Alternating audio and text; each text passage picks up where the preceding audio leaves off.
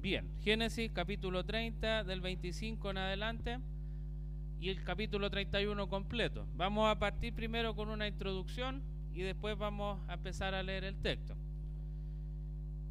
No sé si a usted le ha pasado lo mismo que a mí, pero cuando uno habla de negocios familiares, siempre entramos en un terreno de conflicto.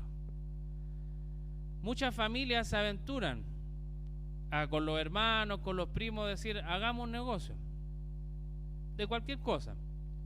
Y parten juntos, con entusiasmo, porque se conocen, hay mucha confianza de por medio. Y empieza a pasar el tiempo y algo cambia. En el amor que existía en la familia, ya no es el mismo. Esa relación que era muy amorosa, de visita, etcétera, por alguna extraña razón, cambia. Y siempre está ese factor común de los negocios en la familia. También otro ejemplo de lo mismo es cuando fallecen los padres y los hijos quedan con la herencia de la casa. ¿Qué, creen que pasa con eso? Por lo general los niños o los ya adultos empiezan conflictos. Yo quiero vender, no, yo no quiero vender, hagamos posición efectiva, no, traigamos al juez partidor y empiezan las discusiones familiares y uno dice, ¿por qué? Si son familia, la familia hay amor. Pero empezamos a ver que aparece un amor más grande, parece que el de la familia. Y empiezan a batallar. Y gana siempre el que destruye. Y es el amor al dinero. Ahí vemos como un amor que pensamos que es muy fuerte con nuestros hermanos, con nuestros primos. De un momento a otro se destruye. Y yo estoy seguro, hermanos, que ustedes lo han vivido o han tenido un caso cercano respecto a esto. ¿Cómo llega el dinero y se roba todo el amor? Porque es un amor aún mayor. Y en la Biblia esto también lo vemos, no es ajeno a la realidad. En, en el capítulo 30 y 31 nos relata la historia de Jacob y Labán, su suegro, donde ellos ya venimos avanzando la historia, llevan mucho tiempo que están viviendo juntos con muchas artimañas entre ellos. Uno engaña al otro, después el otro, etcétera. Pero llegó a un punto ya que el, el asunto familiar está en conflicto. Y de eso es lo que vamos a abordar el texto de hoy. Y lo vamos a dividir en dos puntos. El primer punto, Dios cumple sus promesas. Y acá vamos a ver cómo, a pesar de Labán y a pesar de Jacob, Dios es fiel. Y lo que Dios promete, lo cumple. Y el segundo punto, Dios es fiel a su promesa. Y ahí vemos que Dios promete en un tiempo y aunque las circunstancias sean adversas, Dios va a orquestar todo para lo que Él dice se cumpla. Dios es fiel a lo que prometió y lo vamos a ver durante el relato, que para nuestros ojos es algo imposible, pero Dios siempre cumple su promesa y es fiel a ella. Entonces los invito a que empecemos a leer Génesis 30 del 25 al 43. Y dice, aconteció cuando Raquel hubo dado a luz a José, que Jacob dijo a Labán, envíame e iré a mi lugar y a mi tierra. Dame mis mujeres y mis hijos, por las cuales he servido contigo, y déjame ir pues tú sabes los servicios que te he hecho. Y Labán le respondió, halle yo gracia en tus ojos, y quédate. He experimentado que Jehová me ha bendecido por tu causa. Y dijo, señálame tu salario, y yo lo daré.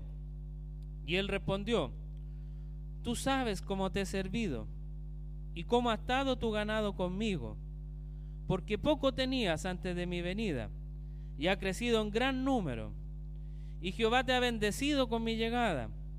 Y ahora, ¿cuándo trabajaré también por mi propia casa? Y él dijo, ¿qué te daré? Y respondió Jacob, no me des nada.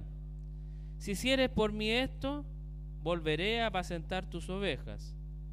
Yo pasaré hoy por tu rebaño, poniendo aparte todas las ovejas manchadas y salpicadas de color y todas las ovejas de color oscuro, y las manchadas y salpicadas de color entre las cabras, y esto será mi salario.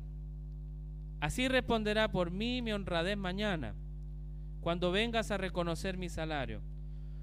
Toda la que no fuere pintada ni manchada en las cabras y de color oscuro entre mis ovejas, se me da de tener como de hurto.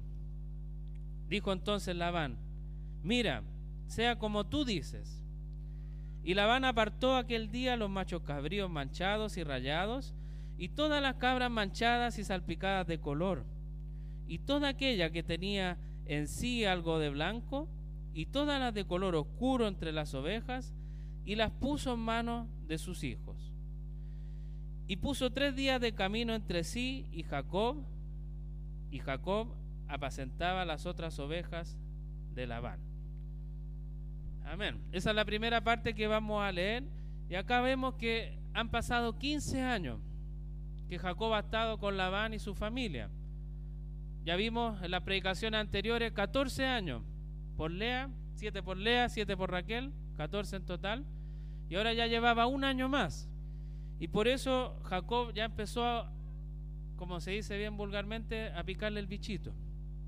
Ya, ya estaba un poco inquieto de seguir con un siervo al cual tenía que servirle y todo lo que él hacía era para el siervo y no para él y su familia.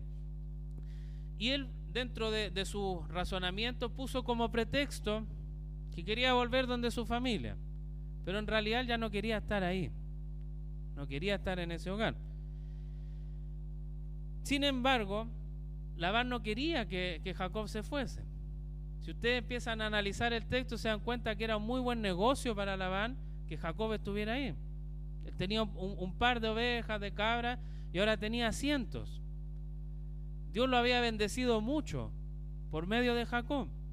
A pesar que los dos no eran buenos, a pesar que se engañaban, Dios estaba aumentando la ganancia de este lugar.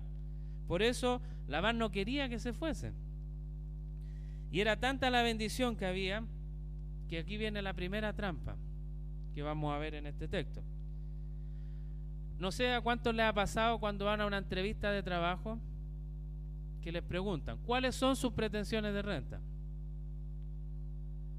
Y uno se frustra, porque uno dice, no sé, no sé cuánto están dispuestos a pagar, no sé cuánto vale mi trabajo, etcétera. Pero las empresas siempre son muy estratégicas, porque saben que si ellos dicen cuáles son sus pretensiones, la carga la tiene usted. Y si usted dispara muy alto en el sueldo, le van a decir que no, y le van a dar lo mínimo. Y si usted da muy poco, van a decir, sí, estamos de acuerdo porque les conviene ahorrar lo más que puedan. Y eso es un poco lo que Labán está haciendo acá en su primera trampa con Jacob. Le está diciendo, ¿cuánto quieres que te paguen? Pone tú el precio. ¿Y por qué Labán no fue justo y le dijo, mira, yo te voy a dar tanto por todo el tiempo que tú estés conmigo? ¿Por qué no estableció un precio justo? Si él era el esposo de, sus hijas. ¿Por qué? porque estaba la avaricia, estaba el dinero luchando ahí. Y nosotros, hermanos, no somos ajenos de esta realidad, del engaño, de empezar a engañarnos unos a otros por diversas razones. Porque siempre, a veces viene alguien y nos hace algo, nos afecta grandemente, y nosotros, ¿qué pensamos? ¿En perdonarlo, en orar por él? ¿O en tratar de ver la venganza? Si él me engañó, ¿cómo lo engaño yo a él? Eso es lo que estaba pasando acá. Jacob había engañado a Labán, Labán había engañado a Jacob y así estaban. Y ahora Jacob quería seguir recibiendo esos ingresos, pero seguir engañando a Jacob. Entonces, el Señor Jesús cuando estuvo en la tierra enseñó respecto a esto y dijo lo siguiente. Así que Todas las cosas que queráis que los hombres hagan con vosotros, así también haced vosotros con ellos. Porque esto es la ley y los profetas. Esto está en Mateo 7:12. Si se fijan, el mundo siempre enseña, hay muchas frases, muchos sabios que se han ido cayendo siempre a lo largo de la historia, pero dicen frases similares, pero lo ven del punto de vista negativo. No hagas cosas que no quieres que te hagan no robes si no quieres que te roben, etcétera. Son frases que suenan muy bonitas. Pero Jesús, en lo que se conoce como la regla de oro, está llamando algo activo. Ustedes tienen que hacer lo que quieren que hagan con ustedes. Por lo tanto, si usted quiere que lo engañen, ande engañando en el mundo. Pero claramente los hijos de Dios no queremos eso. Queremos servir a Dios, glorificar a Dios en nuestras vidas. Y eso va a traer frutos. Y eso es lo que Dios demanda de nosotros, que seamos fieles a su palabra y así los demás también van a ser fieles a ella. Imagínense una iglesia, hermanos, donde todos sean fieles al Señor. ¿Qué va a pasar? Todos vamos a ser iguales. Todos vamos a anhelar servir al Señor de esa forma. Pero la realidad humana es la que estamos viendo acá. Viene un engaño, viene otro engaño y así sucesivamente. Pero cantábamos en una de las, de las canciones previas sobre la patria celestial, sobre algo más allá de lo que tenemos acá. Y Jacob, a pesar que tenía un, un, deseo no tan bueno delante de Dios de querer irse a su patria, lo que nosotros deberíamos anhelar realmente es poder ir a la patria celestial. Yo los veo, hermano, y yo sé que le pasa lo mismo al mirarme, que estamos llenos de defectos, hermano, de sufrimiento, angustia, enfermedades que nos atacan día a día. Y por eso tenemos las vidas que tenemos, por eso tanto conflicto que hay acá. Y Jacob estaba anhelando ir a su tierra para su propio bien. No estaba pensando en las promesas de Dios. Pero nosotros tenemos la promesa, hermano.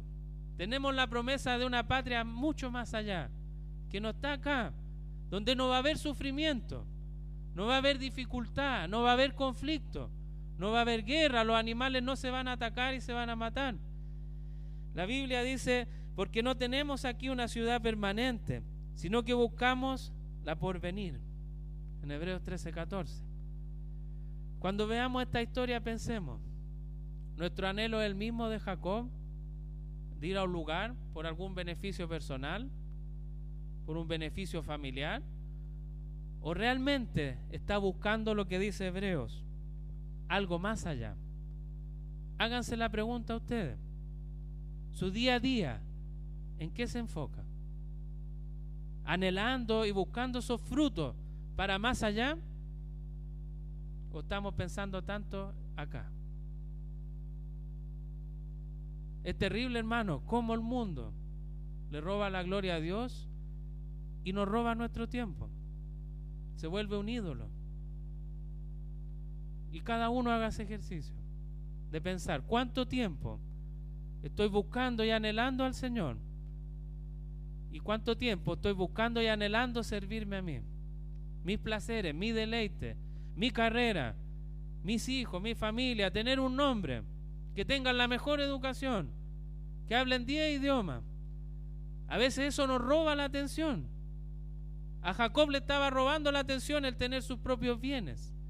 Pero el llamado del Señor para nosotros es otro.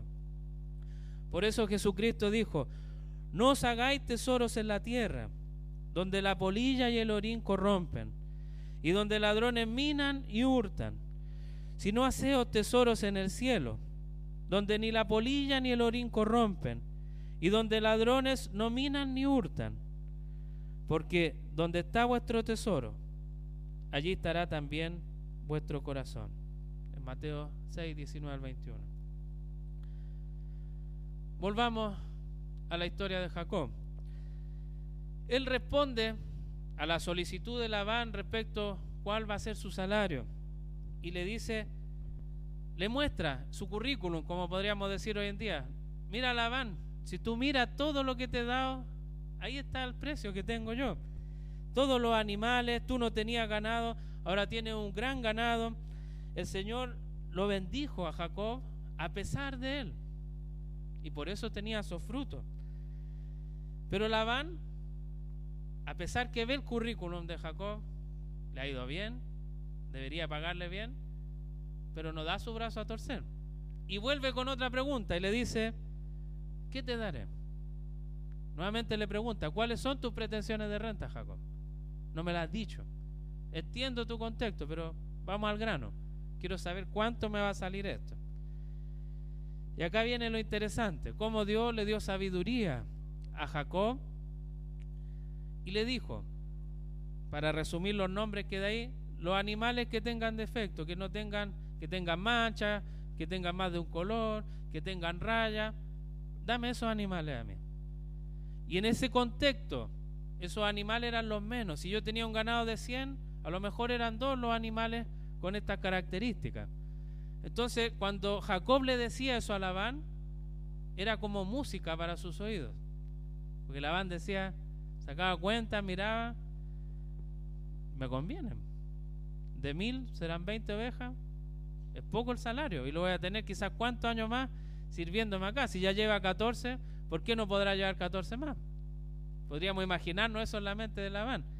Pero el hecho es que él quedó muy contento, porque era lo que él esperaba, que Jacob siguiera, la bendición siguiera y al menor costo posible, porque no le importaba su hija, no le importaban sus nietos y tampoco le importaba a Jacob. Y Jacob le dice a Labán, mira, yo hoy día voy a hacer la separación para que tú mañana vengas y revises tranquilo. Y si ves dentro de lo que yo elegí algo distinto, tómalo como que estoy robando. Yo voy a hacer la separación. ¿Y qué creen que hizo Labán? Lo acabamos de leer. Labán no esperó a mañana. No esperó que Jacob hiciera la separación. Estaba tan entusiasmado con este negocio que había hecho que fue el mismo. Hacer la separación. Ya, esto para acá, esto para acá. Y listo, ¿por qué tenía tanta ambición? ¿Qué diferencia había entre un día y otro? Pero para el que es ambicioso, el que quiere las cosas ahora ya, hay mucha diferencia. Y esa fue la actitud de Labán. No esperó el acuerdo con Jacob, él fue, se paró, porque la ambición era muy grande. Pero Jacob, poco a poco, empezaba a confiar en Dios, en la bendición que él le estaba dando a su familia. Y a pesar que Jacob tenía una familia numerosa, yo sé que acá hay hermanos que tienen familias numerosas, pero no sé si han llegado al nivel de Jacob, tener por lo menos 12 hijos. Todavía no. Pero Jacob tenía en mente que si Dios manda tantos hijos, Dios va a mandar también el sustento para ellos. Era su confianza dentro de lo que estaba viviendo. Y me pregunto yo, hermano, si nosotros tenemos esa confianza. ¿Qué tan confiados estamos en el Señor? De que Él proveerá. Porque nosotros muchas veces tenemos un ego muy grande. Y pensamos que nosotros vamos a proveer para nuestro hogar. Nosotros vamos a dar alimento a nuestro hijo. Y por eso trabajamos 12, 16 horas al día para llevar el pan a mis hijos y para llevar esto y para llevar muchas cosas. Y yo soy, con mi esfuerzo, que estoy haciendo esto. Meditemos en eso, hermano. ¿Somos nosotros con nuestro esfuerzo o es el Señor por su misericordia? Yo me inclino por eso. Y no porque yo quiera, ni porque lo crea, sino porque está escrito. En la Biblia dice, en Mateo 6, 31 al 33, mirad las aves del cielo, que no siembran ni ciegan, ni recogen en graneros, y vuestro Padre Celestial las alienta. ¿No valéis vosotros mucho más que ellas? En el mismo Mateo 6 más adelante dice, no os afanéis pues diciendo, ¿qué comeremos o qué beberemos o qué vestiremos? Porque los gentiles buscan todas estas cosas, pero vuestro Padre Celestial sabe que tenéis necesidad de todas estas cosas. Y pongan atención ahora. Mas busca primeramente el reino de Dios y su justicia. Y todas estas cosas os serán añadidas. Y aquí está, hermano, lo que tenemos que buscar. Si se fijan lo negligente que ha sido el mundo, acá Dios nos muestra el comer, el beber, el vestirnos. Pero yo sé que a nosotros no nos preocupa solo eso. Nos preocupa tener un buen auto, nos preocupa que esté un buen colegio, una buena universidad, un buen trabajo, etcétera. Todo lo mejor, la mejor ropa, los mejores zapatos. Y ahí vemos qué tan lejos estamos, hermano, de lo que el Señor está hablando acá. Porque Él no nos dice, enfócate tanto en eso que ten lo mejor que pueda. En alguna iglesia incluso hablan de los hijos del rey que no pueden sufrir y que tienen que tener lo mejor, etcétera. Pero ¿qué es lo que está hablando Jesús? Él va a proveer. Pero lo que necesitamos. No en abundancia, no en escasez, lo justo. Porque Dios sabe lo que necesita cada uno de sus hogares. No usted, hermano. No usted, hermana. Usted no sabe lo que necesita. Puede pensar, puede creer, pero el Señor es el que sabe. Y lo va a enviar. Pero está dando una advertencia. Más buscad primeramente el reino de Dios y su justicia. Y todas estas cosas serán añadidas. Y ahí deberíamos preguntarnos, hermano, ¿estamos buscando el reino de Dios? ¿Estamos buscando su justicia? Y si eso lo aterrizamos a cosas cotidianas del día de hoy, ¿estamos orando? Yo quiero decir algo, hermano, para vergüenza de todos nosotros. Tenemos dos reuniones de oración, los miércoles y jueves. ¿Cuántos creen que participan en ellas? Eso muestra cómo estamos buscando el reino de Dios, cómo queremos la justicia de Dios. Pero hay alguna razón, y cada uno de ustedes la sabe, el por qué no estamos buscando a Dios en oración. En la iglesia, hermano, en comunión. ¿Por qué no lo buscamos? ¿No queremos el reino de Dios? ¿No queremos la justicia de Dios? Y ahí está, hermano, la otra parte. A lo mejor no estamos enfocando en lo otro. Estamos haciendo la cosa al revés. Pensamos que si buscamos lo otro, Dios proveerá de, sus cosas, de la justicia, etc. Y es al revés. Busquemos a Dios y Dios proveerá. ¿Cómo están los grupos de conexión? ¿Están buscando el reino de Dios y su justicia? A lo mejor ustedes no están participando. Los invito a que participen porque es un momento hermoso para poder cumplir esto que el Señor quiere. Que lo busquemos a Él, que lo alabemos a Él. Los miembros de la iglesia, hermano, ¿cómo está su corazón? ¿Están sirviendo al Señor? ¿Están buscando su reino? ¿Y los que no son miembros? La misma pregunta, ¿están buscando al Señor de todo corazón? Y cuando uno empieza a analizarse, hermano, en los discipulados, los cursos de membresía, etcétera, uno nota, hermano, cómo estamos buscando al Señor. Y ahí uno se da cuenta, y por eso les digo que vergüenza tiene que darnos, hermano, que no lo hacemos.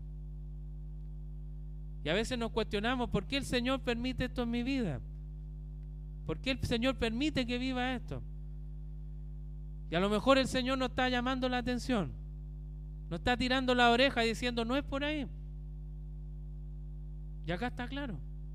Buscad primero el reino de Dios y su justicia. Y ahí viene la pregunta, ¿Jacob estaba buscando el reino de Dios? No. Por eso había tanto engaño, por eso había tanto conflicto. No había una esperanza en una vida eterna, porque todo era lo instantáneo, lo de ahora, lograr las cosas pero Dios estaba en otro lugar. Pero la bendición de Dios, hermano, es tan grande que a pesar de nosotros, Él cumple su promesa. Él bendijo a Jacob. Él lo bendijo grandemente, sin merecerlo. Le dio animales, le dio muchos hijos, le dio una esposa. Lo hemos visto en la otra predicación. Él se casó con varias pero el Señor le dio una esposa. Y a nosotros, hermano, el Señor también nos ha bendecido.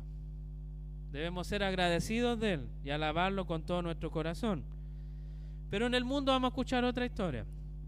La otra vez me pasó con una persona que no voy a dar su nombre, pero no es de la iglesia, tranquilo.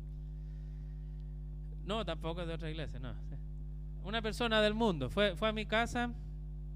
Él está pasando un conflicto muy grande familiar y nosotros sabemos que las casualidades no existen. Yo estoy seguro que Dios lo mandó ese día a, nuestro hogar para poder acogerlo y conversar con él.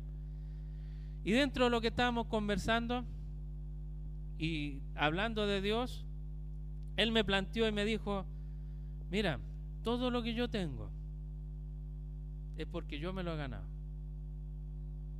Ya sea para bien o para mal. Él me decía, el conflicto que estoy viviendo ahora es fruto mío. Pero todo lo que yo tengo también es fruto mío. Entonces me decía, Juan Pablo, mira, todo lo que tú tienes, tu hogar, tu familia, tus niños, es tuyo. Tú te lo ganaste. Y yo hice lo mismo que algunos, venía a la cabeza. Y le dije, no, todo lo que yo tengo me lo ha dado el Señor.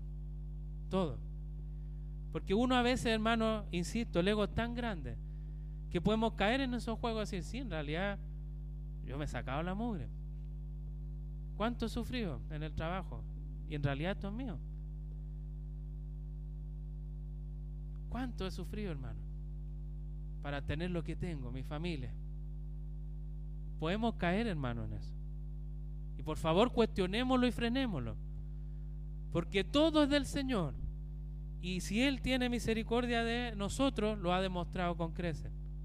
Y Él cumple lo que dijo, que Él da por añadidura. Si nosotros nos esforzamos y damos todo para Él. No un 10%, no un 1%. Le damos nuestra vida al Señor. Eso es lo que Él quiere. Y eso es lo que conversé yo con Él también. Mostrarle que hay una esperanza más allá. Independiente de los conflictos, lo que hagamos, nuestros pecados, hay perdón. Hay perdón por medio de Cristo. Pero tiene que haber un arrepentimiento de por medio. Otro punto importante, hermanos, en lo que estamos viendo, es el sostener el hogar. Dios manda la, la provee para nosotros, pero Dios también nos manda a trabajar. No quiero que nos quedemos, no, el hermano dijo que si me dedico 100% al Señor, Él me va a proveer, así que no trabajo más. Me quedo en la casa, voy a estar todos los días acá acostado, pero voy a estar orando al Señor. Y va a llegar acá el sustento. No es así. El Señor también manda a que hay que trabajar.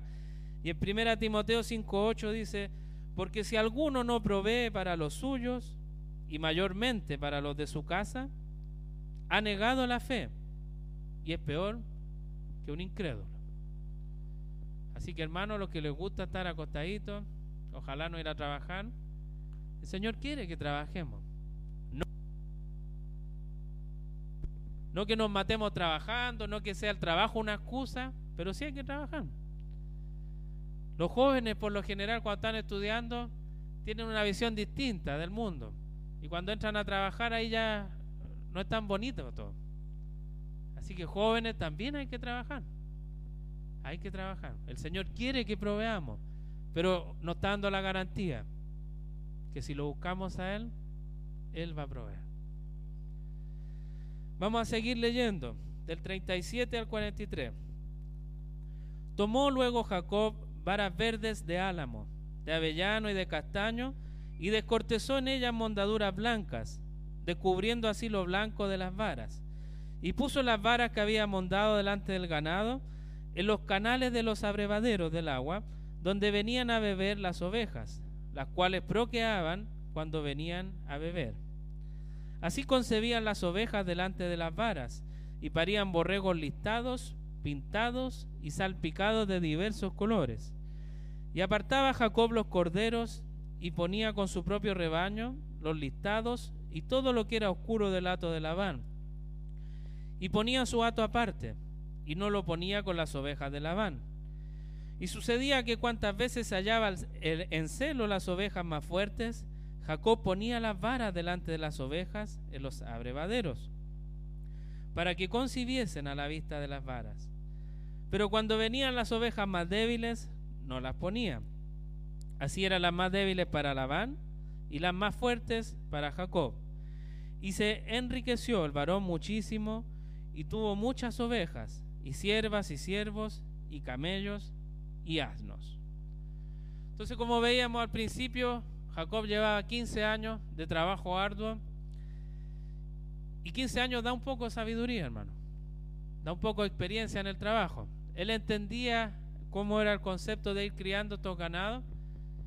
Y esa astucia lo llevó a maquinar en algo, a pensar en algo. ¿Para qué? Para beneficio de él, no de Labán. Y empezó a armar este, este escenario cada vez que habían ovejas, distintos animales fuertes. Preparaba el escenario. Esas son mías. Y cuando venían las débiles, no importa qué pasa, son para alabar. Y ahí, ¿qué empezó a pasar? Ese, ese 10%, 1% que tenía Jacob empezó a crecer. Y empezó a crecer, a crecer. Y después vamos a ver qué pasa con eso. Pero el punto es que la sabiduría de la experiencia estaba ayudando en esto. Pero más allá de eso, era Dios que seguía trabajando en la promesa que había dado. La providencia de Dios obró grandemente, a pesar de la maldad. Jacob no podemos decir que lo, dijo, lo hizo con la mejor intención. De hecho, de haber pensado mientras, y aquí estoy yo inventando, no, no es la Biblia, pero de haber pensado, todos estos años le serví, ahora que asuma, que asuma las consecuencias. Esto es para ti y esto es para mí. 15 años de tortura, podríamos decir, para tratar de lograr su objetivo. Pero el Señor cumple sus promesas. Y eso es lo que estamos viendo acá. Y nosotros a veces no, nos angustiamos con las promesas de Dios. Les pasó a los apóstoles. Cuando veían que Dios le dijo voy y voy a, voy a volver, voy a regresar. Y si lo hubiéramos preguntado a Pedro, lo hubiéramos preguntado a Pablo, lo que muchos nos preguntamos hoy en día, ¿cuándo vuelve Cristo? Y ellos, al igual que nosotros, vamos a responder lo mismo. Señor viene pronto. Pero nosotros, dentro de nuestra mente, teóricamente respondemos así. El Señor viene pronto. Pero en nuestro, en nuestro corazón decimos, ¿pero cuándo volverá? Han pasado hartos años. Y vienen las dudas. Pero el Señor no tiene por tardanza sus promesas. Son en el tiempo justo. Y ahí es donde nosotros deberíamos cuestionarnos un poco nuestra manera de enfrentar las cosas. Porque queremos todo ahora. Ahora. Por eso las deudas, por eso estos conflictos por el dinero, por eso lo que estaba Jacob anhelando ya 15 años, porque lo quería ahora. Pero las promesas del Señor se cumplen en el tiempo del Señor no nuestro tiempo. En la Biblia dice, en aquel tiempo estabais sin Cristo, alejados de la ciudadanía de Israel y ajenos a los pactos de la promesa, sin esperanza y sin Dios en el mundo. Pero ahora en Cristo Jesús, vosotros que en otro tiempo estabais lejos, habéis sido hechos cercanos por la sangre de Cristo. Esto está en Efesios 2. Y acá vemos como algo tan lejano que Dios le habló a Abraham, después le habló a Isaac y ahora le estaba hablando a Jacob de una promesa, como también nos llega a nosotros. Este texto de Efesios habla de los pactos de la promesa, de la promesa. Dios ha hecho una promesa. Le hizo a Abraham, se la hizo a Jacob, a Isaac y a nosotros. Porque este texto de Efesios no habla a nosotros. Que antes estaba Israel, nosotros estábamos lejos de ellos. No teníamos nada que ver con ello. Pero Dios, por medio de sus pactos, nos hizo parte de la promesa.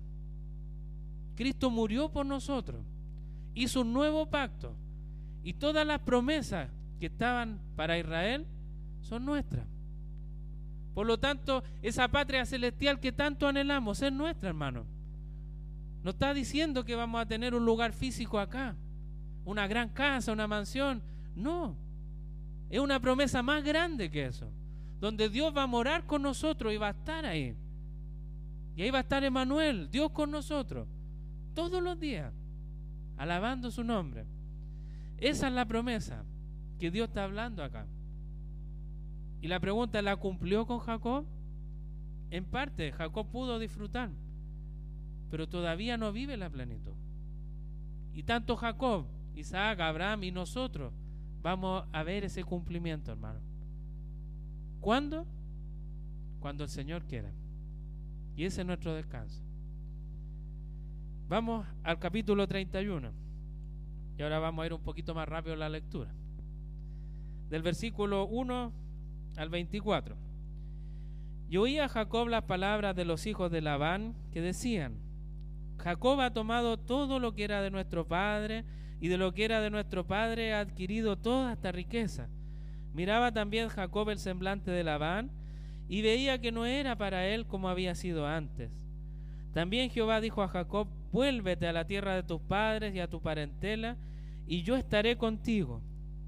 Envió pues Jacob y llamó a Raquel y a Lea al campo donde estaban sus ovejas, y les dijo, veo que el semblante de vuestro padre no es para conmigo como era antes, mas el Dios de mi padre ha estado conmigo. Vosotras sabéis que con todas mis fuerzas he servido a vuestro padre, y vuestro padre me ha engañado, y me ha cambiado el salario diez veces, pero Dios no le ha permitido que me hiciese mal. Si él decía así, los pintados serán tu salario, entonces todas las ovejas parían pintados. Y si decía así, los listados serán tu salario, entonces todas las ovejas parían listados. Así quitó Dios el ganado de vuestro padre y me lo dio a mí. Y sucedió que al tiempo que las ovejas estaban en celo, alcé yo mis ojos y vi en sueños, y aquí los machos que cubrían a las hembras eran listados, pintados y abigarrados. Y me dijo el ángel de Dios en sueños, Jacob, y yo dije, heme aquí. Y él dijo, alza ahora tus ojos y verás que todos los machos que cubren a las hembras son listados, pintados y abigarrados, porque yo he visto todo lo que Labán te ha hecho. Yo soy el Dios de Betel, donde tú ungiste a la piedra, perdón, ungiste la piedra, y donde me hiciste un voto. Levántate ahora y sal de esta tierra y vuélvete a la tierra de tu nacimiento. Respondieron Raquel y Lea y le dijeron, ¿tenemos acaso parte o heredad en la casa de nuestro padre? ¿No nos tiene ya como por extrañas, pues que nos vendió y aún se ha comido del todo nuestro precio? Porque toda la riqueza que Dios ha quitado a nuestro Padre, nuestra es, y de nuestros hijos. Ahora pues haz todo lo que Dios te ha dicho. Entonces se levantó Jacob y subió sus hijos y sus mujeres sobre los camellos, y puso en camino todo su ganado, y todo cuanto había adquirido, el ganado su ganancia que había obtenido en Padam Aram, para volverse a Isaac su padre en la tierra de Canaán. Pero Labán había ido a trasquilar sus ovejas, y Raquel hurtó los ídolos de su padre. Y Jacob engañó a Labán arameo, no haciéndole saber que se iba. Huyó pues con todo lo que tenía, y se levantó y pasó el Éufrates y se dirigió al monte de Galaad. Y al tercer día fue dicho a Labán que Jacob había huido. Entonces Labán tomó a sus parientes consigo y tras Jacob caminó siete días y le alcanzó en el monte de Galaad.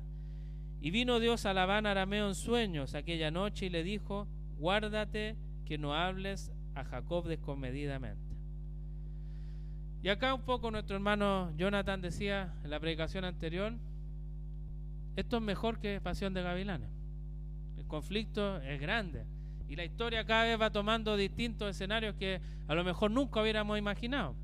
A lo mejor si el escritor de Pasión de Gavilanes hubiera leído este texto, le iría mucho mejor.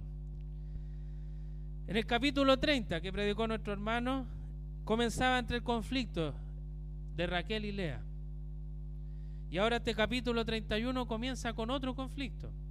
La envidia que tiene Labán y sus hijos por lo que está enfrentando Jacob. Los hijos no estaban contentos porque veían que todo lo que tenía su padre se estaba perdiendo, porque todo se lo estaba llevando Jacob. Y ahí otra vez está el problema económico, el problema familiar. No queremos que mi hermana tengan esto, lo queremos nosotros. Que no lo tenga Jacob. Papá, nosotros merecemos esto. Y ahí empieza el conflicto. ¿Y qué pasó con Labán? Cambió su semblante. De haber otra cara. Ya no estaba contento con tantas ovejas. Estaba con una cara así. ¿Y por qué Jacob se lleva todo lo mío? Y aquí, hermano, estamos viendo lo que vimos en la introducción. El conflicto nuevamente. La familia luchando, no queriendo compartir los bienes. Pero acá empieza algo muy distinto. Jacob quería ir a la tierra de sus padres por distintas razones, pero ahora Dios le dice a Jacob, anda a la tierra de tus padres. Y ahí cambia la figura. Jacob tenía una intención, pero ahora Dios está diciéndole a Jacob, esta es la intención. Ahora debes volver a la casa porque yo te mando. No son tus caprichos, los que tenías antes. Yo te mando ahora. Porque el Señor tenía claro que Él es fiel a sus promesas. Entonces, y no solo Dios lo manda, sino que le da la mayor esperanza que el Señor también nos da a nosotros, hermano. El Señor le dijo, y yo estaré contigo. Ya no era Jacob solo, no era su intención. Ahora era Dios con Jacob. Y ahí cambia toda la figura. Por eso el semblante de Labán estaba cambiando. Y la pregunta personal, hermano, para ustedes, ¿cómo está su semblante? ¿Cómo está su carita? Cuando se mira al espejo, ¿qué es lo que ve? ¿Se está viendo como Labán? Que está tan frustrado por la vida que su semblante cambia. Y no solo cambia para él, cambia para toda la familia. ¿Cuántas veces, hermano, por nuestra cara, generamos un conflicto en la familia. Lo que estaba provocando Labán era que su hijo, que ya tenían odio hacia su hermana y Jacob, creciera más, porque mira, mi papá está sufriendo. Mírenle la cara que tiene por culpa de Raquel, de Lea. Y a veces no nos pasa eso. O somos tan lejanos a la historia que estamos viendo. Que el Señor nos ayude, hermano, con nuestro semblante a pedir perdón, a aclarar las cosas, a conversarlas, a no seguir el ejemplo de Labán que estamos viendo, a dejar de lado el orgullo.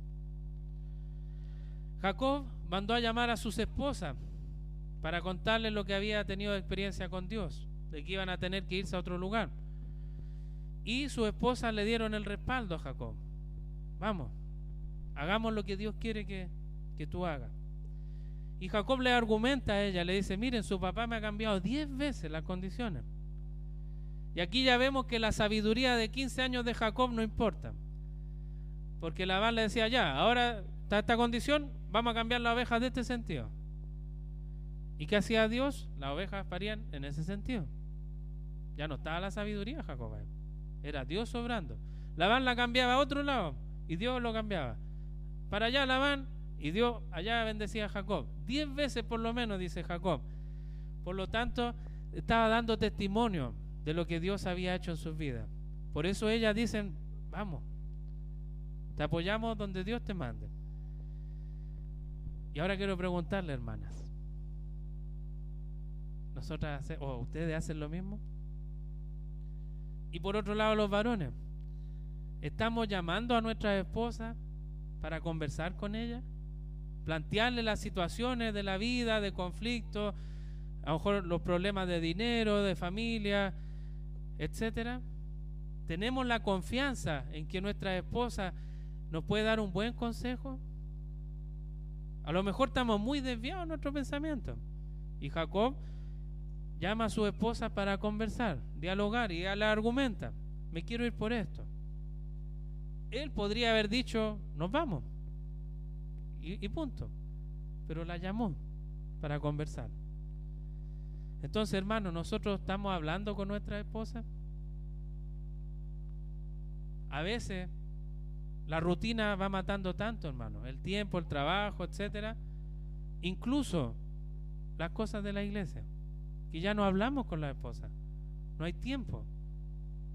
Y el Señor acá nos llama a conversar, a vivir ese tiempo de familia donde está la sabiduría, está el Señor en medio de ellos. Y por el otro lado la esposa. Si su esposo está buscando al Señor, no sea piedra de tropiezo. Eso es lo que estaba acá. Dios mandó a Jacob, ya no era él, era Dios, que le está diciendo, anda a ese lugar. Y a lo mejor ella podría haber dicho, si igual estamos cómodos aquí, ¿para qué nos vamos a ir? Mi papá nos da todo. Y ahí viene la piedra de tropiezo. A lo mejor hay cierto anhelo de cómo servir en la iglesia, cómo servir mejor al Señor. Y la esposa viene y lo echa abajo. Y aquí vemos, no, es una familia en conjunto, unida, buscando al mismo Señor. Y si es así, nunca va a ser una piedra tropiezo, porque están en un mismo cuerpo. Los dos son un cuerpo, buscando glorificar al Señor. Que el Señor nos ayude, esposo y esposa, a poner ojo con esto. Jacob demostró su amor. El proverbio dice, el corazón de su marido está en ella confiado. Proverbio 31, 11. Y finalmente empieza el viaje hacia la tierra de la familia, hacia Canaán. Pero sigue el drama, hermano. Y por eso es mejor que Pasión de Gavilanes, porque sigue y sigue. Raquel, ¿qué es lo que hizo? Tomó los ídolos de su papá y se los llevó. Y en buen chileno se los robó. Eso es lo que hizo Raquel, se robó los ídolos del papá. La Biblia no, no da detalles de por qué, si que Raquel realmente era adoradora de esos ídolos, o porque quería venderlos, o porque era para guardarse por si acaso, o si un día fallaba el Dios de Jacob, ahí estaban los otros dioses. La Biblia no entra en detalle, sería solo especular, pero lo claro es que ella los robó. Había tenido una conversación con su esposo. Hagamos lo que Dios dice. Se da media vuelta y se roba los ídolos. Así somos nosotros, hermano. Podemos estar alabando al Señor, glorificando su nombre. Nos vamos de acá y ya pecamos. Incluso a lo mejor sin ni siquiera salir de acá. Y ya estamos pecando. Así somos nosotros también con el Señor. ¿Quién más nos muestra acá, hermano? Labán no quería que se fuera Jacob. Por lo tanto, Jacob, ¿qué es lo que hizo? Respaldando, el Señor le dio una visión, le mostró, tienes que irte. Su esposa robó. ¿Y qué hace Jacob? Huye escondido, mintiendo, porque no quería que Labán se diera cuenta. Y ahí vemos lo, frágil del corazón, hermano. Pero hermano, Dios está velando por nosotros. Dios veló por él y en este caso habló con, con Labán. A pesar que Jacob pecó, se fue mintiendo, su esposa robó ídolos. A pesar de todo eso, Dios habló con Labán y le dijo, está bien que vaya a hablar con él, pero con calma, con cuidado, porque es mi hijo. Eso es lo que tenemos que ver. Y nosotros nos abrumamos, hermano. También pensamos que estamos viviendo lo, peor de lo peor en la vida. Todo es terrible. Somos tan fatalistas a veces que hasta un moquito que se nos salga se acabó el mundo. Es lo peor que nos pueda pasar. Escúchense, en el lenguaje español está lo que se llama la hipérbole. Nosotros hablamos en hipérbole. Todo lo agrandamos a lo sumo. Me dolió extremadamente, terrible lo que estoy viviendo. Todo es terrible. O es muy hermoso, pero es terrible al otro día. Dormí mal porque desperté cinco minutos. La peor noche de mi vida. Dormí pésimo. En el trabajo todos lo miran. Uy, ¿qué te pasó? No, no me hablé. Lo peor que viví anoche. Y a lo mejor fue hacer pipí en la noche. Así somos, hermano. Así somos. No podemos ser tan fatalistas. Porque el Señor está con nosotros. A pesar que actuemos mal, Él nos va a guardar. Si es que somos sus hijos. Y ahí viene la pregunta, ¿somos sus hijos? Es una buena pregunta. El texto continúa del 25 al 42. Alcanzó pues Labán a Jacob y éste había fijado su tienda en el monte. Y Labán acampó con sus parientes en el monte de Galaad y dijo, Labán a Jacob, ¿qué has hecho que me engañaste y has traído a mis hijas como prisioneras de guerra? ¿Por qué te escondiste para huir y me engañaste? Y no me lo hiciste saber para que yo te despidiera con alegría y con cantares, con tamborín y arpa. Pues ni aún me dejaste besar a mis hijos y mis hijas. Ahora locamente has hecho. Poder hay en mi mano para haceros mal. Mas el Dios de tu padre me habló anoche diciendo, guárdate que no hables a Jacob descomedidamente. Y ya que te ibas, porque tenías deseo de la casa de tu padre, ¿por qué me hurtaste mis dioses? Respondió Jacob y le dijo a Labán, porque tuve miedo, pues pensé que quizás me quitaría por fuerza a tus hijas. Aquel en cuyo poder hallares tus dioses, no viva. Delante de nuestro hermano reconoce lo que yo tenga tuyo y llévatelo. Jacob no sabía que Raquel los había hurtado. Entró Labán en la tienda de Jacob, en la tienda de Lea y en la tienda de las dos siervas y no lo halló. Y salió de la tienda de Lea y entró en la tienda de Raquel. Pero tomó Raquel los ídolos y los puso en una albarda de un camello y se sentó sobre ellos. Y buscó Labán en toda la tienda y no los halló. Y ella dijo a su padre, no se enoje mi señor, porque no me puedo levantar delante de ti pues estoy con la costumbre de las mujeres. Y él buscó, pero no halló los ídolos. Entonces Jacob se enojó y riñó con Labán. Y respondió Jacob y dijo a Labán, ¿qué transgresión es la mía? ¿Cuál es mi pecado para que con tanto ardor hayas venido en mi persecución? Pues que has buscado en todas mis cosas y que has hallado de todos los enseres de tu casa. Ponlo aquí delante de mis hermanos y de los tuyos y juzguen entre nosotros. Estos 20 años he estado contigo. Tus ovejas y tus cabras nunca abortaron, ni yo comí carnero de tus ovejas. Nunca te traje lo arrebatado por las fieras. Yo pagaba el daño. Lo hurtado así de día como de noche, a mí me lo cobrabas. De día me consumía el calor y de noche la helada, y el sueño huía de mis ojos. Así he estado 20 años en tu casa. 14 años te serví por tus dos hijas y 6 años por tu ganado. Y has cambiado mi salario 10 veces. Si el Dios de mi padre, Dios de Abraham y temor de Isaac, no estuviera conmigo, de cierto me enviarías ahora con las manos vacías. Pero Dios vio mi aflicción y el trabajo de mis manos y te reprendió anoche. Y acá vemos, hermano, lo que estábamos hablando. El conflicto sigue, la pelea sigue, la postura no cede ante nada. Y el lenguaje hipérbole está presente, exagerando todo. Pero somos terribles, hermano. Somos terribles. Siempre es fácil que nosotros veamos el pecado en los demás. Y cuando nos miramos al espejo, no vemos la viga, como dice nuestro Señor. Porque él dijo, ¿por qué miras la paja que está en el ojo de tu hermano y no echas de ver la viga que está en tu propio ojo? Y después más adelante el Señor dice, hipócrita, saca primero la viga de tu propio ojo y entonces verás bien para sacar la paja del ojo de tu hermano. Y en Filipenses 2 dice, nada hagáis por contienda o por vanagloria, antes bien con humildad, estimando cada uno a los demás como superiores a él mismo. Y acá vemos, hermanos, que nosotros somos los jueces más duros que puedan existir. Porque juzgamos tan fácil a nuestros hermanos, a nuestros propios hermanos, que los vemos lo peor del mundo. Es como que pusiéramos un rayo X y dijimos, uh, acá está lo peor del mundo en esta iglesia. Los hermanos son terribles, los hermanos aquí, los hermanos allá.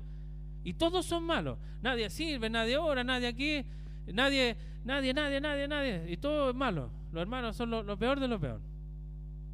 Estoy en hipérbole, acuérdense. Estoy exagerando. Pero pasa, hermano. Nos quejamos por todo. Todo está mal. Y acá el Señor nos dice, el cristiano debe ver a su hermano como un mayor, como que fuera más grande que usted mismo. Pero nosotros lo vemos como un menor, y muy menor y que tiene todos los pecados y no se arrepiente y es incrédulo y se tiene que ir al infierno hoy día mismo, hermano. Pero el Señor nos dice, míralo como un mayor. Y nos dice, puedes ayudarlo en su pecado, pero antes de ayudarlo, mira tu pecado. Porque él tiene una paja, es cierto, pero tú tienes una viga. Y el Señor nos llama a sacarnos la viga y después ir a ayudar al hermano y sacarle la paja. Tenemos que ayudarnos, hermano. No está mal que veamos pecado entre nosotros, siempre que sea para ayudarnos, reconfortarnos. Pero si es para humillar al hermano, para hacer cagüín en la iglesia, eso no es de Dios. Dios quiere que nos veamos como mayores. Eso es lo que busca el Señor de nosotros. Pero ¿qué pasa en la iglesia, hermano? es como que fuera una obra de teatro antigua. No sé si alguno habrá alcanzado a apreciar esas obras de teatro donde se ponían máscaras. Para representar un estado de ánimo o algo, cambiaban la máscara, se ponían otra. Y a veces uno puede pensar que en la iglesia estamos llenos de, de artistas que están con sus máscaras puestas, donde se ve que son padres fieles, eh, maridos que respetan a su esposa, que son fieles a ella.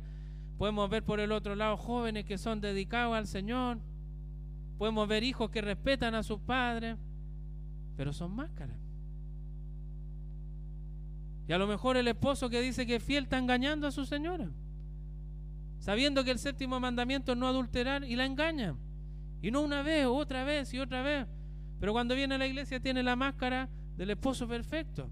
El esposo que nunca ha mirado a una mujer para codiciar a otra, que nunca ha tenido un acto físico con otra mujer. Pero son máscaras. Y con la mentira lo mismo. No, este hermano es intachable. Nunca le he escuchado una mentira. Y está mintiendo. Es el mejor papá del mundo y nunca está en la casa. Nunca juega con su hijo. Nunca le enseña la palabra. No hace los devocionales. No ora en familia. Pero acá es el mejor papá. Las mamás lo mismo. No, si ella es una mamá ejemplar, Proverbio 31 se escribió pensando en ella. Hace todo tal como está acá. Yo la veo siempre muy preocupada de todo. Y en realidad está en otra cosa. Hermanos, que el Señor nos ayude a no tener esas máscaras. A no ser como Labán, que quiere engañar siempre a Jacob. No como Jacob, que quiere hacerlo de él. Aunque Dios le haya hablado, él quiere seguir con lo suyo. Que el Señor nos ayude. Pero lamentablemente la polémica sigue por el robo de los ídolos. Ya el texto había hablado antes del robo, ahora vuelve a hablar del robo. Y Raquel no tiene ningún arrepentimiento. Seguía con su actitud de robo y aparte con la actitud de mentir. Porque lo escondió, no, estoy con, con lo que nos pasa a todas las mujeres, papá, no puedo pararme. Y a lo mejor era verdad, pero yo creo que no, porque está mostrando su corazón, que es infiel al Señor. Y acá Jacob, hermano, hizo algo terrible.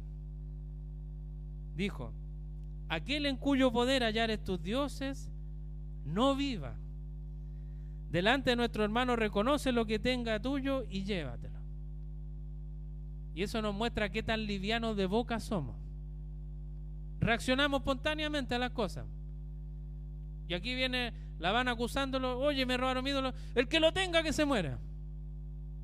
Y ni siquiera pensó, a lo mejor se lo robó a alguien, habrá sido mi esposa, mi, mi esclavo, o a lo mejor es un engaño. No, reaccionó, que se muera el que lo tiene.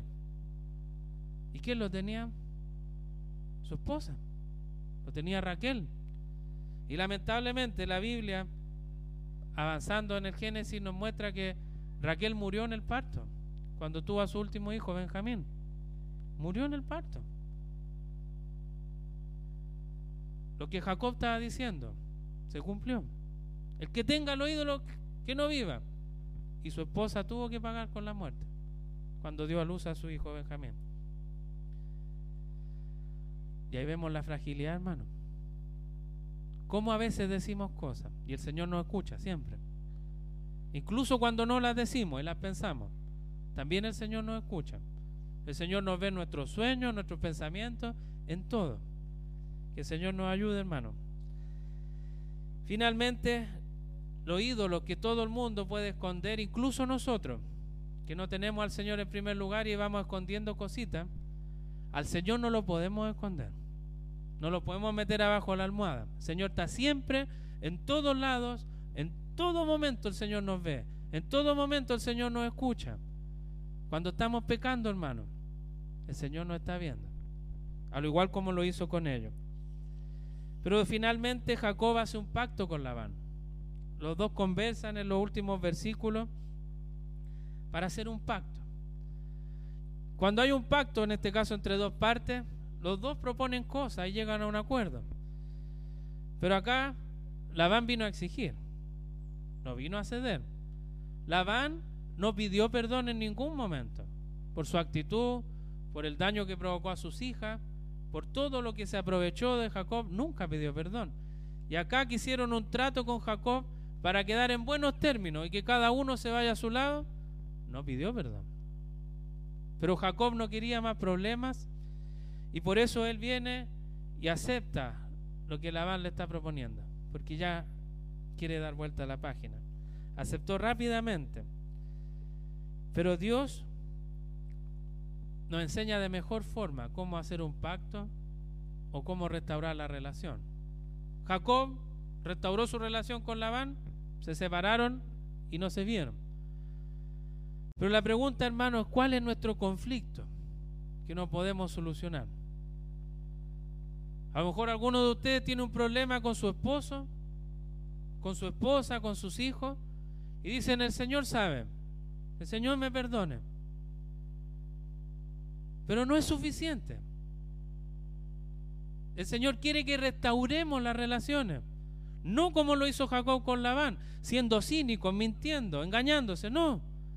El Señor nos dio el mayor ejemplo, hermano, de, de cómo restaurar las cosas. Siendo nosotros lo peor, hermano, llenos de pecado. El Señor vino y se hizo hombre. Por tanto amor por nosotros se hizo hombre. Para entregar su vida por cada uno de nosotros. El justo por los injustos. Nosotros merecíamos, hermano, que Él se acercara a nosotros y buscara la restauración. Muchas veces nosotros decimos, no, si Él es culpable, Él tiene que hablar conmigo, Él tiene que pedirme perdón. Imagínense si el Señor hubiera actuado así. No estaríamos acá. Pero de tal manera amó Dios al mundo que envió a su Hijo unigénito para que todo aquel que en Él cree no se pierda, mas tenga vida eterna. ¿Cuánto amor, hermano, tiene el Señor? ¿Cómo no vamos a querer restaurar las relaciones? Si el Señor lo hizo con nosotros, restauró el mayor conflicto. Jacob y Labán no es nada, hermano, al lado de nosotros con el Señor. Somos mucho peor que Jacob, somos mucho peor que Labán. Y aún así Cristo vino y murió por nosotros. ¿Cómo no vamos a estar agradecidos de Él? Y una forma de mostrar esa gratitud es reconciliando nuestras relaciones. Los conflictos entre los esposos, entre los hijos, con los vecinos, con quien sea, hermano. Nosotros somos luz de Cristo, sal y luz hacia el mundo. Debemos reflejar a Cristo en nuestras vidas. Pero si estamos teniendo conflictos con todo el mundo, ¿qué dice eso de nosotros? A lo mejor no somos hijos de Dios, porque un hijo de Dios va a hacer lo que Él hizo por nosotros, entregar su vida, incluso sin tener culpa. Que el Señor nos bendiga, hermano. Si confesamos nuestros pecados, Él es fiel y justo para perdonar nuestros pecados y limpiarnos de toda maldad. Que el Señor nos perdone, que el Señor nos restaure y Él nos dé esta vida eterna, para que en conjunto después anhelemos y digamos, allá está nuestra mirada, en la patria celestial. Vamos a estar con el Señor. Que el Señor nos bendiga. Lo invito a que oremos.